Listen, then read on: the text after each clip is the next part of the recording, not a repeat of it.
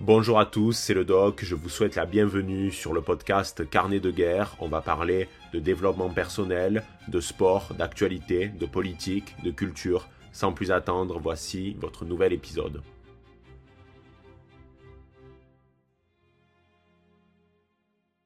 Eh bien, salut à tous, c'est le Dog, j'espère que vous allez bien et on se donne rendez-vous aujourd'hui pour un nouvel épisode du podcast Carnet de guerre. Ça me fait très plaisir de vous parler, les barons, pour ce nouvel épisode qui va être consacré à la visite du roi Charles III dans notre pays. Parce que j'ai reçu un message d'un baron de la communauté qui m'a demandé mon avis par rapport à un moment précis qui s'est déroulé durant cette visite. Donc on va en parler, je vais rentrer dans le vif du sujet, mais avant il convient de rappeler le contexte. Donc qu'est-ce qui s'est passé? Le roi Charles III est venu dans notre pays entre le 20 et le 22 septembre, il était accompagné de Camilla et à l'origine il devait venir en France fin mars, mais ça n'a pas été possible euh, pour des questions en lien avec la sécurité euh, du roi dans la mesure où à ce moment-là il y avait les émeutes en France, donc sa visite était totalement impossible. C'est pour cette raison qu'il s'est rendu à la place en Allemagne en tant que première visite officielle en qualité de monarque. Et on peut dire clairement euh, le choix de l'Allemagne par rapport à la France, ben, c'est un choix de seconde zone. Voilà, on ne peut pas comparer euh, nos deux pays. Et il a dû manger de la choucroute et boire de la polaner. Mais bon, on ne va pas le plaindre non plus. C'est pas l'objectif. Et donc, ce baron de la communauté m'a demandé euh, mon avis par rapport au dîner euh, qui s'est déroulé au château de Versailles le 20 septembre. C'est-à-dire que quand le roi euh, est arrivé dans notre pays, il a été invité euh, par le président de la République Macron à un dîner particulièrement fastueux avec plus de 160 invités. Alors je vous donnerai par la suite tous les détails de ce repas, mais je peux vous dire qu'on était dans le grand luxe. Voilà. La France a mis les petits plats dans les grands pour accueillir Charles III. Mais là, il y a un hic, il y a une polémique qui a éclaté parce que pour de nombreux politiques et de nombreux Français, il y a un décalage total entre la situation économique euh, de la France, et notamment le fait qu'il y a une grande précarité, il y a en parallèle une augmentation très importante à la fois euh, ben, euh, des prix de l'alimentation, des carburants, etc., etc., ce qui fait que pour de nombreux Français, les fins de mois sont difficiles et donc il y a un décalage par rapport à cette précarité d'un côté et de l'autre l'organisation d'un dîner euh, extrêmement fastueux avec du homard bleu, des belles bouteilles à table, euh, Anne-Sophie Pic qui fait à manger, Pierre Hermé, 160 invités, euh, le cadre du château de Versailles. Parce que forcément, ça a dû coûter un pognon de dingue, et c'est qui qui paye à la fin? Ben, Ce sont les Français, c'est le contribuable. Alors, je vous ai demandé votre avis à vous, les barons de la communauté, via un petit sondage, par rapport à cet événement en particulier. C'est-à-dire pas tellement par rapport à la visite du roi Charles III, mais je voulais votre avis euh, par rapport à l'organisation de ce dîner. Est-ce que les barons de la communauté pensent que ce dîner était disproportionné au regard de la situation économique de nombreux Français ou est-ce que ben, faut totalement s'en foutre parce que ça relève de la diplomatie, euh, c'est un monarque donc on ne va pas l'inviter au McDo. Faut pas déconner.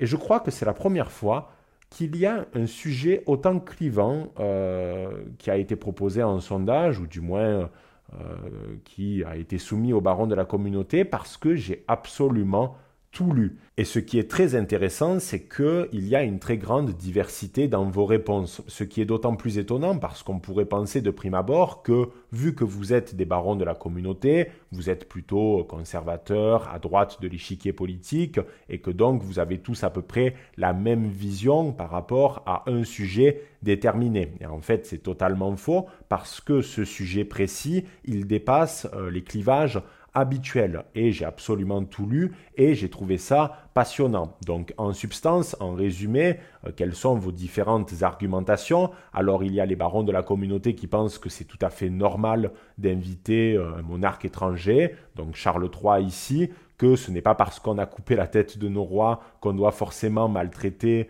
euh, les monarques étrangers qui viennent en France. On ne va pas l'inviter au McDo, donc euh, il faut l'inviter euh, dans un des emblèmes de la royauté en France, c'est-à-dire Versailles, lui offrir un repas particulièrement somptueux. Ça fait d'ailleurs partie du soft power français, de la gastronomie, du luxe, etc., etc. Il y a également les barons de la communauté qui étaient également pour l'organisation de ce dîner, mais qui trouvent que les invités, et notamment les invités qui émanent de la sphère people, étaient de trop, c'est-à-dire que ne devaient pas normalement se trouver à ce moment-là de la visite, c'est-à-dire que c'est totalement une situation étrange. C'est presque comme si on avait voulu constituer une forme euh, de cour.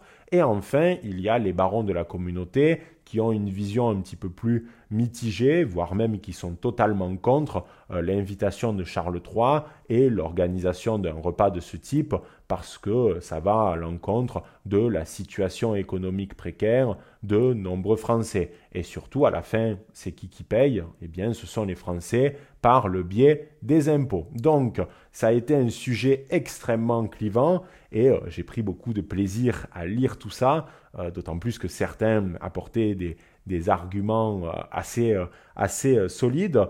Et j'ai voulu dans cet épisode vous donner mon avis, non pas par rapport à la visite de Charles III, mais par rapport à cet événement en particulier, c'est-à-dire ce dîner à Versailles. Et c'est ce que je vais faire dès maintenant. Parmi les critiques de cet événement, notamment de la visite de Charles III et en plus de cela euh, le repas à Versailles, il y a ceux qui estiment que de toute façon la royauté c'est de la merde, ça ne devrait pas exister au XXIe siècle, parce qu'il y a eu l'abolition des privilèges et que c'est totalement anachronique euh, de se retrouver dans des situations où il existe encore des rois, des rois qui en plus ont un certain pouvoir, même si dans le régime politique britannique, on ne peut pas vraiment parler de pouvoir, euh, pour le monarque, c'est plus de l'ordre de la symbolique, euh, c'est plus pour l'unité de la nation et l'unité du Commonwealth, mais euh, j'ai lu beaucoup de critiques par rapport à des individus qui se positionnent plutôt dans une vision anti-royaliste et qui, pour eux, c'est totalement ridicule d'inviter un roi en 2023 en France parce que c'est une situation qui est euh, totalement déconnecté euh, des réalités et euh, des réalités du peuple. Bon, ça c'est un argument et je vais y répondre de suite. Nous en France, on a une sorte de malaise avec la royauté. On a une attraction et une répulsion en même temps, c'est-à-dire qu'on est toujours très curieux quand il y a des événements en lien avec des rois qui peuvent venir en France, des cérémonies comme des couronnements, des mariages, etc. Et on peut le dire, la monarchie britannique euh, nous passionne en partie. Je pense que euh, la rupture entre le peuple français et le roi s'est réalisée dans la douleur.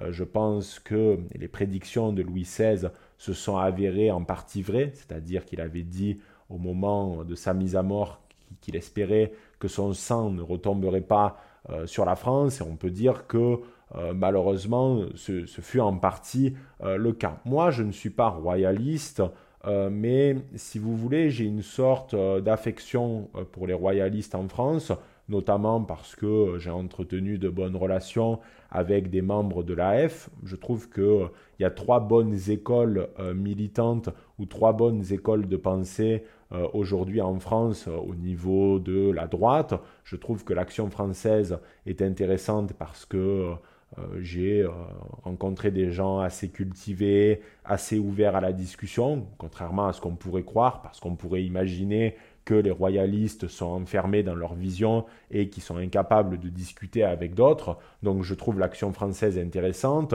Il y a également l'Institut Iliade qui a été fondé à titre posthume euh, par la volonté de Dominique Vénère, qui avait réuni ses amis, notamment Bernard Lugan, pour créer cet institut que je trouve de grande qualité, notamment au niveau des productions, des colloques qu'ils organisent, etc.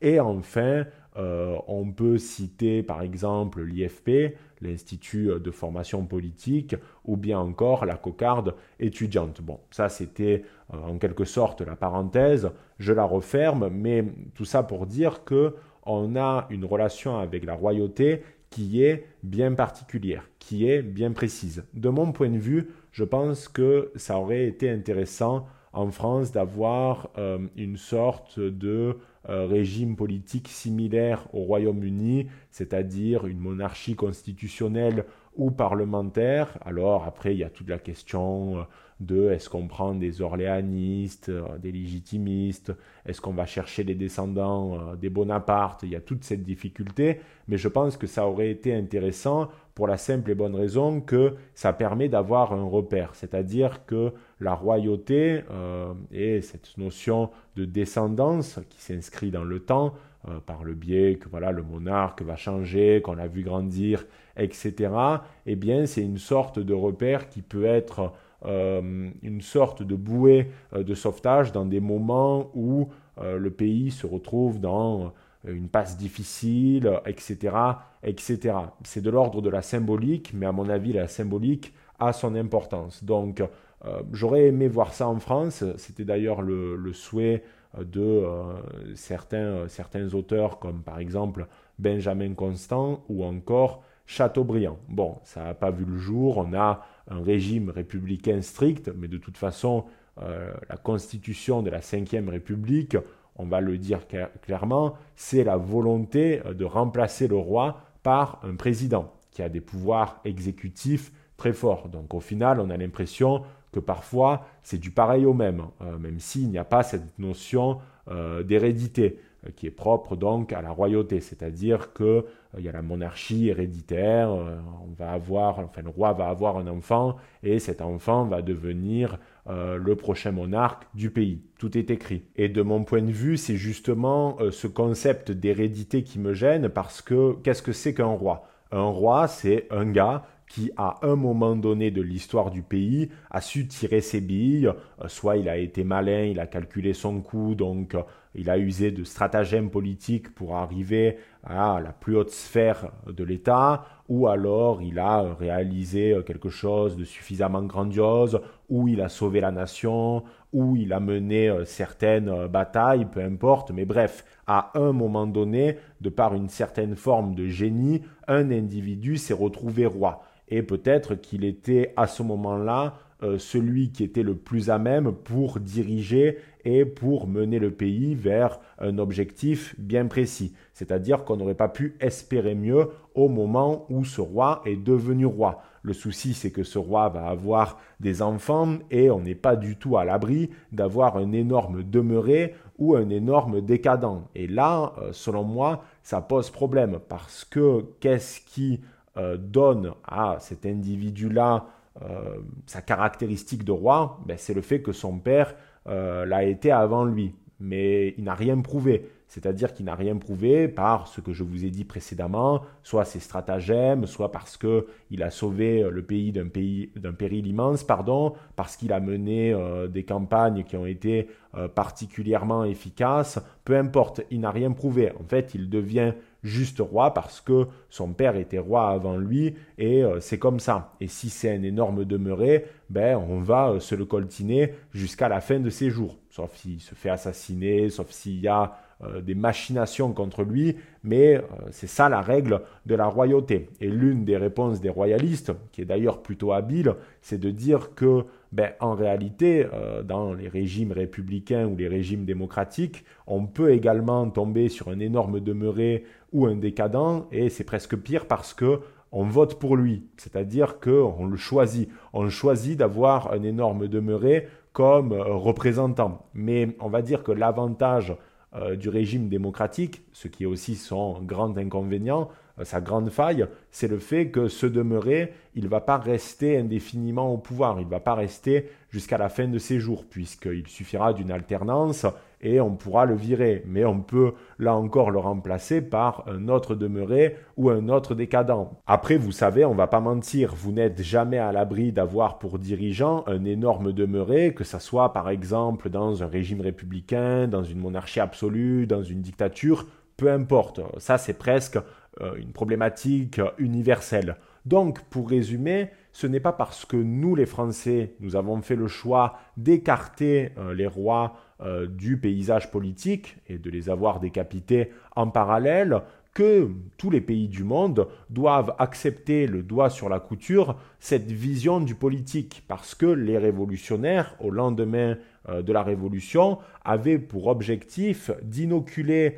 cette idée anti-monarchiste aux autres États européens. Donc il faut accepter le fait que d'autres pays soient attachés à leur monarchie et à cette conception de la royauté. Et c'est le cas du Royaume-Uni, même si je suis convaincu que Charles III n'aura jamais euh, l'envergure qu'avait euh, sa mère, Élisabeth, donc qui a eu un règne particulièrement long. Elle n'a pas rattrapé euh, Louis XIV, mais qui a profondément marqué l'histoire à la fois du XXe siècle et du XXIe siècle. Donc je pense que malgré tout, la royauté va être chahutée dans les années à venir au Royaume-Uni. On le voit par exemple avec le Commonwealth qui souhaite prendre ses distances avec Charles III, mais pour le moment, euh, c'est le régime politique qui a été choisi par euh, le Royaume-Uni, par les habitants du Royaume-Uni, euh, qui d'ailleurs porte très mal son nom, mais bon, on reviendra sur cette conception dans un autre podcast. Et donc, ben, Charles III, c'est le monarque, c'est le roi, et par conséquent, en sa qualité de roi, euh, il représente euh, le Commonwealth, il représente le Royaume-Uni, et c'est tout à fait normal que la France, en tant que nation étrangère, qui a connu une histoire compliquée avec le Royaume-Uni, mais qui aujourd'hui euh, vit en temps de paix, on peut dire en quelque sorte que ce sont des partenaires, même si vous savez que dans le jeu des relations internationales, c'est une conception très relative, mais bon, bref, c'est tout à fait normal d'inviter euh, Charles III et euh, de bien l'accueillir, parce que c'est quand même une personnalité importante, qu'on soit royaliste ou non, et surtout, je pense que les Français, en règle générale, ont tendance à minimiser euh, l'impact extrêmement positif que ça peut représenter une visite d'État qui fonctionne bien ou qui du moins se déroule bien, parce que ça peut aboutir à tout un tas d'accords, à des partenariats stratégiques, et même au niveau des services de renseignement et de la collecte et du partage de renseignements, ça peut être très utile. C'était notamment une discussion très intéressante que j'avais eue avec une ambassadrice sur le sujet, euh, c'est-à-dire qu'il ne faut pas minimiser l'importance des visites euh, diplomatiques, des visites d'État, notamment par le biais de certains cadeaux, etc., parce que ça peut aboutir à euh, des évolutions de relations qui sont particulièrement intéressantes et qui vont pardon dans l'intérêt des deux pays. Et je pense que ça peut être intéressant, bien entendu, d'inviter Charles III en France, d'autant plus que ça fait partie aussi du rayonnement français, c'est-à-dire que Charles III avait pour objectif initialement euh, de se rendre en France, pas de se rendre en Allemagne, ça c'était le second couteau, il voulait se rendre en France. Donc nous, en tant que Français, on devrait être fiers de se dire qu'un monarque étranger, qui fait en plus partie euh, d'un pays, enfin qui représente un pays euh, avec qui on a eu quand même quelques frictions euh, dans l'histoire, décide de nous donner cette considération. Par contre, il ne faut pas donner l'impression que quand on va recevoir ce roi, notamment au niveau de notre président, etc., il y a, comment on pourrait dire, une sorte de déséquilibre. Je n'aime pas Macron, vous le savez, je déteste sa politique et une grande partie de ce qu'il représente, mais en tant que président, euh, quand vous invitez un monarque étranger ou un chef d'État étranger, vous devez être digne. C'est-à-dire que vous devez être à la hauteur euh, de celui que vous invitez et il ne faut pas euh, qu'il y ait une sorte de déséquilibre. Vous ne devez pas passer pour l'énorme pleutre à côté du roi parce que là, ça peut vous coûter cher. Et d'ailleurs, on voit que Macron a touché le roi plusieurs fois. Je pense que c'était quelque chose d'assez habile de sa part, même si on peut le critiquer parce que ça va à l'encontre euh, du protocole, etc., parce que c'était montré euh, en quelque sorte euh, qu'il se parlait d'égal à égal. Et je pense que c'est un mouvement politique assez fin de sa part. Alors certains ont critiqué le fait que ça allait contre le protocole, que c'était pas bien, etc. Mais il faut rappeler qu'initialement on ne pouvait pas euh, toucher euh, le roi parce qu'il était de, droit divin, etc. C'était Dieu qui lui avait donné un mandat, etc. Donc c'est important euh, qu'en guise de, président d'une nation étrangère, vous donniez parfois l'illusion que vous êtes à la hauteur de celui que vous invitez, même s'il y a euh, des grandes inégalités entre les deux pays, parce que c'est de l'ordre de la représentation, en tant que chef d'État, vous devez peser, donc c'est tout à fait normal euh, que Macron invite euh, Charles III, et si ça n'avait pas été Macron, ça aurait été probablement un autre président, et qui l'invite avec tout le protocole que cela implique, et forcément avec eh bien, un agenda bien précis, et donc un dîner. Et là, on arrive à la problématique euh, du dîner à Versailles qui reste malgré tout le cœur euh, du sujet, c'est-à-dire est-ce que euh, Macron a bien fait de réaliser ce dîner ou au contraire est-ce que nous sommes plutôt dans une forme d'indécence Et ça, ça va être particulièrement intéressant à analyser en détail. Donc le repas, il a eu lieu au château de Versailles le 20 septembre. Il a été réalisé par la chef Anne-Sophie Pic, qui est particulièrement talentueuse. J'ai eu la chance de me rendre dans l'un de ses établissements et c'était juste succulent. J'ai mangé l'une des meilleures entrecôtes de ma vie. Merci chef. Mais bon, on en a rien à foutre, c'est pas le sujet. Il y a également Pierre Hermé qui a réalisé les pâtisseries et au menu, il y avait du homard bleu, du gratin de cèpe, etc., etc. J'ai pas le détail, mais euh, j'imagine que ça devait être très bon. Au niveau des boissons, au niveau des bouteilles, euh, du produit, on pourrait dire. Il y avait le château Mouton Rothschild de 2004, qui coûte plusieurs milliers d'euros la bouteille. Et en fait, ce choix n'est pas lié au hasard, parce que le roi a une sorte de pseudo-passion euh, un peu artistique. Il réalise des aquarelles, des peintures, des dessins. Et il avait fait euh, l'étiquette du château Mouton Rothschild de 2004, parce qu'en fait, c'est un vin où l'étiquette change euh, chaque année avec une thématique précise. Et donc là, c'était euh, le roi qui avait fait, enfin à ce moment-là, il n'était pas roi, mais il avait fait euh, l'étiquette. Bon, bref, on s'en fout, c'était une volonté sûrement des organisateurs de lui rendre hommage, hein, de lui faire une sorte de petit clin d'œil. Alors, beaucoup se sont offusqués par rapport au prix des bouteilles. parce qu'elles coûtent très cher, mais ce n'est pas forcément le contribuable qui a mis la main à la poche euh, pour ces dernières, dans la mesure où, en fait, euh, l'État français dispose de sa propre cave et que les bouteilles d'exception ont pu être accumulées, euh, notamment par des cadeaux diplomatiques, des donations privées, même parfois c'est certains domaines qui les donnent directement. Donc, on ne sait pas, on ne peut pas savoir avec certitude.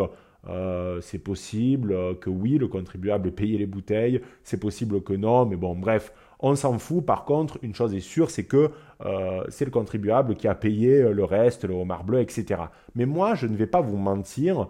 Euh, quand je lis pour l'instant, parce que vous allez voir qu'il y a un hic dans l'équation, pour l'instant, je n'ai absolument pas de problème avec ça. C'est-à-dire que, comme je l'ai souligné précédemment, Charles III est un roi, on ne va pas l'inviter au McDo, putain.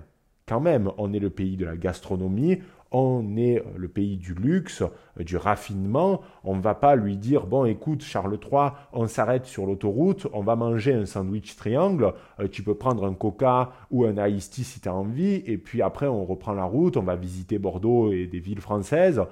et puis voilà quoi. Et si tu veux, on te fera un petit doggy bag si t'as pas fini ton sandwich triangle.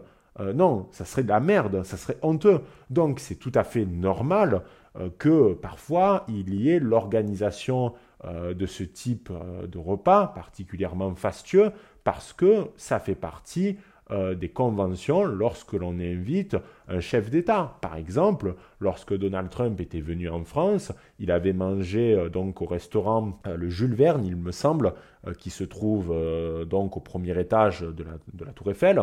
C'est quand même un resto qui est assez assez luxueux, mais là la différence c'était qu'il n'y avait pas d'invité. Et pour moi, euh, c'est le principal problème de ce repas, c'est cette question des invités. Et c'est là que, à mon sens, il y a une polémique qui est justifiée. Je m'explique. En plus d'Emmanuel Macron, de sa femme, euh, du roi et de Camilla, il y avait également 160 invités. Parmi eux, on retrouvait principalement des people des gens euh, qui évoluent dans le show business, comme par exemple Hugh Grant, Emma Mackey, Mick Jagger, Charlotte Gainsbourg ou Yann Arthus Bertrand. Et là, ça représente selon moi un énorme problème parce que, vous savez, on prend par exemple Mick Jagger et Hugh Grant.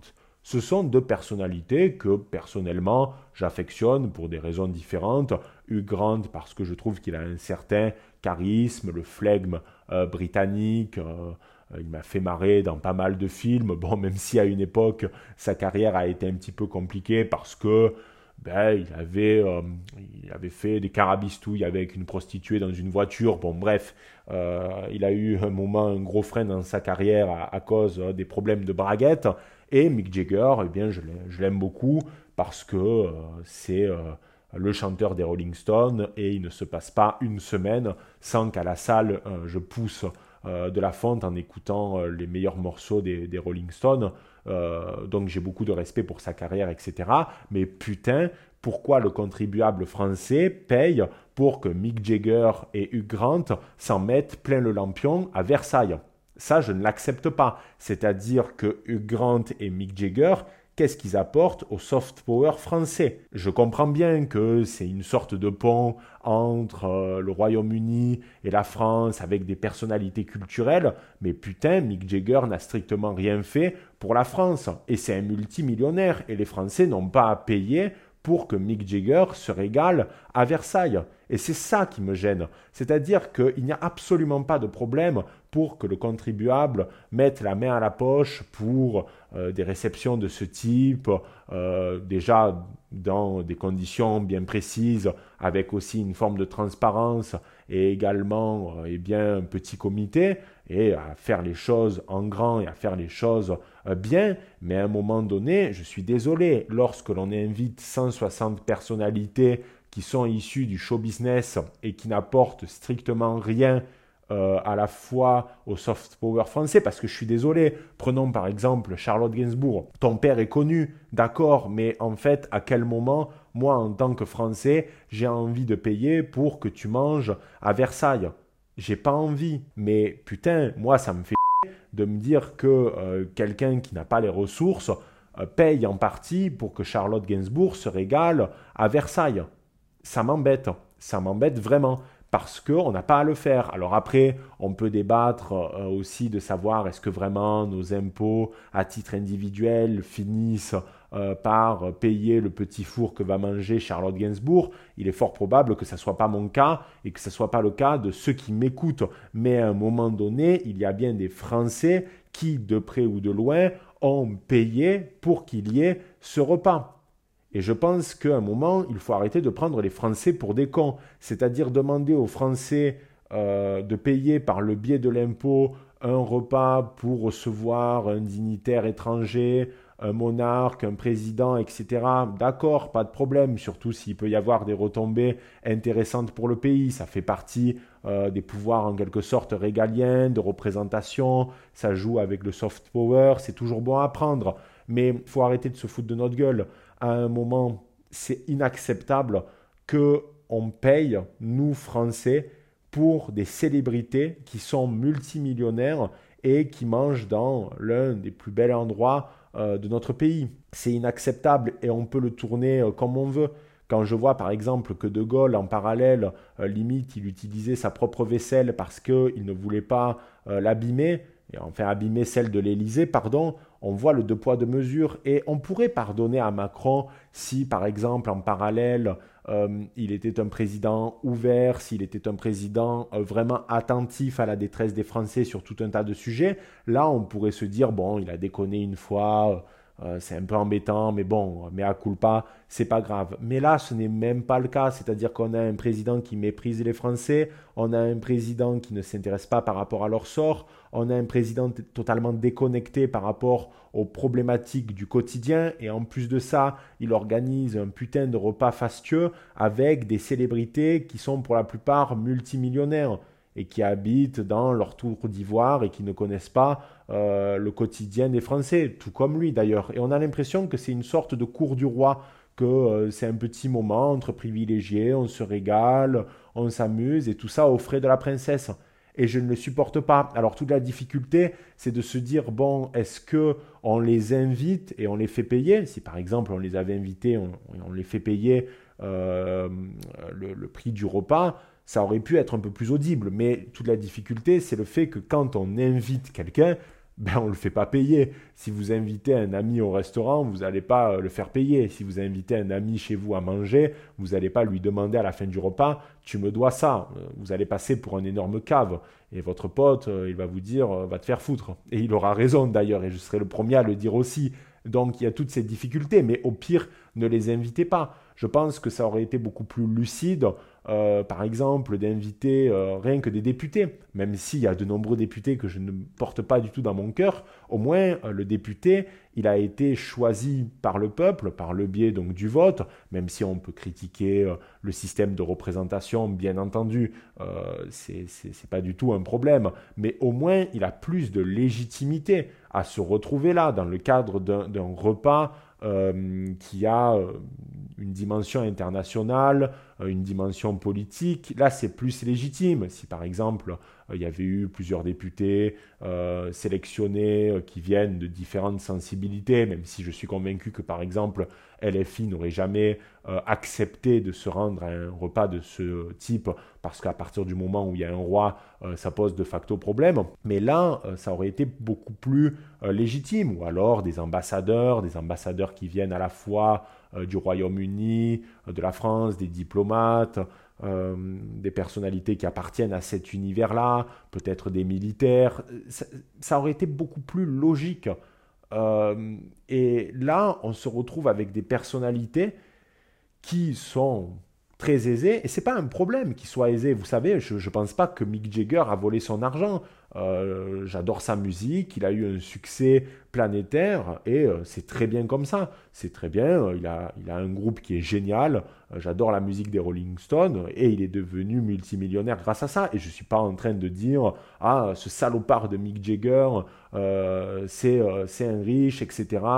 il ne mérite pas son succès. Non, c'est pas ce que je dis. C'est que je trouve que c'est indécent de demander aux Français de payer pour des multimillionnaires qui vont passer un moment entre eux à euh, se fendre la poire, etc. Alors qu'en plus, en parallèle, il y a des difficultés importantes. Vous savez, euh, j'allume jamais la télé, euh, mais en ce moment, je l'allume le soir un petit peu pour m'occuper en parallèle pendant que, je mange, etc. Et euh, je regarde les infos et c'est impressionnant comme on tourne en boucle à juste titre parce que euh, il suffit de voir de toute façon au quotidien que la vie devient de plus en plus chère. Mais on matraque les Français par rapport à des problématiques d'ordre économique à juste titre, même si selon moi euh, ça devient presque de l'obsession parce que je regarde tous les soirs depuis une semaine les infos et c'est tout le temps les mêmes sujets qui ressortent, l'inflation, le prix des carburants, les vols qui se multiplient, etc. etc. Euh, et donc, je trouve ça indécent de, en parallèle, euh, dire qu'il y a des problématiques économiques qui existent vraiment, et en plus de faire un repas avec des célébrités euh, dans des conditions très fastueuses. Après, malgré tout, il faut noter quand même quelque chose d'important, c'est que de toute façon, même si Emmanuel Macron avait décidé, et je vais faire pour une fois l'avocat du diable, et profitez-en parce qu'avec Macron, ça n'arrivera pas souvent, mais je suis convaincu que si Emmanuel Macron avait fait un petit repas euh, à Versailles avec un comité très restreint, euh, et pas euh, dans cette volonté d'inviter des people, il y aurait de toute façon eu des critiques. Parce qu'à partir du moment où on décide d'organiser un repas de ce type, euh, de le faire à Versailles, etc., il y aurait eu des critiques. Mais ces critiques auraient été beaucoup moins légitimes, parce que, comme je vous ai dit, c'est le jeu de la diplomatie, c'est normal d'inviter euh, un monarque étranger, de l'inviter à Versailles, un symbole important, tout ça c'est normal. Mais en fait, selon moi, la problématique majeure, euh, ce sont ces 160 invités qui d'ailleurs jette complètement euh, le discrédit sur tout l'événement euh, dans son ensemble. Et ça, c'est dommage parce que je pense que les choses auraient pu être réalisées différemment. Et euh, on ne peut pas dire aux Français que on peut pas le légitimer. C'est-à-dire, on ne peut pas dire aux Français, oui, bon, ben fermez votre gueule, c'est comme ça. on mange au frais de la princesse et puis on invite tous les acteurs du show business. Non, c'est pas acceptable. D'autant plus que là aussi, ce qui est agaçant, mais ça c'est plus ciblé pour Charles III, euh, c'est le fait que bon, il n'arrête pas de saouler tout le temps avec euh, des problématiques euh, écologiques. D'accord, Charles III, c'est bien beau ce que tu dis, c'est bien beau que tu dises qu'il faut trier ses déchets, mais en fait, quand tu vis comme peut-être 100 500 voire 1000 Britanniques au niveau de la gestion de ce que représente la royauté, le fait que tu utilises des jets constamment, etc. Et je ne suis pas du tout dans cette logique de police de, vous savez, les mecs qui calculent le CO2 que chacun dépense. Je ne suis pas du tout dans cette logique-là. Mais à un moment, ne faut pas déconner. Quand on a un train de vie qui fait qu'on pollue beaucoup, on ne peut pas euh, trop dire après aux autres, aux gueux, euh, arrêtez de polluer. C'est-à-dire qu'on a un peu l'impression que quand un gars comme Charles III dit euh, faites gaffe à l'écologie, c'est un peu bon, écoutez les gueux, moi j'ai envie de pouvoir continuer à vivre dans l'opulence, à prendre l'avion quand je veux, et pour que je puisse continuer à faire ça, vous, vous allez devoir euh, serrer la ceinture et euh, en parallèle fermer votre gueule. Vous savez, c'est un peu le même problème aussi avec Al Gore qui avait fait un documentaire qui s'intitule Une vérité qui dérange, très connu par rapport donc au réchauffement climatique, etc. Putain, Al Gore, t'as pas dit dans ton documentaire que tu avais une maison qui polluait autant que 100 ou 200 foyers américains. Donc moi, je n'accepte pas euh, d'entendre euh, des remontrances ou des leçons écolo de personnes qui de toute façon ne le sont pas. On fait tous des petits efforts au quotidien, voilà, c'est parce que quand on est conservateur, je pars du principe qu'il faut laisser son environnement proche à ses enfants et donc forcément la planète à ses enfants et qu'il faut essayer de la rendre dans un, état qui soit le meilleur possible, peut-être même meilleur euh, que l'État dans lequel on l'a reçu, mais à un moment, c'est pas audible d'entendre de la part de ces gens-là, faites des efforts, alors que eux, ben, ils ont des trains de vie qui sont euh, disproportionnés au regard ben, de dépenses énergétiques, de ce que coûte euh, par exemple la royauté en règle générale, etc., etc. Donc tout ça, ça m'embête. Voilà, c'est pas le problème du dîner en lui-même et le fait d'inviter un monarque, absolument pas. Surtout que ben, euh, j'ai eu la chance un peu de connaître euh, cet univers des relations internationales et je sais que c'est important, mais arrêtez euh, de nous faire croire que c'est normal d'inviter 160 personnes, que ces gens-là ne donnent pas un euro alors qu'ils sont multimillionnaires et que c'est le contribuable qui va trinquer à la fin. Alors, à titre de comparaison, Nicolas Sarkozy avait organisé en 2008 un repas au Petit Palais avec 43 euh, chefs d'État. Donc euh, en tout, ils étaient euh, moins nombreux. Et à la fin, le dîner avait coûté un million. Voilà, un million, mais il y avait eu des notes de frais qui n'avaient pas été déclarées. Donc en fait, on était plus sur du 7000, 7500 euros par tête de pipe, par invité.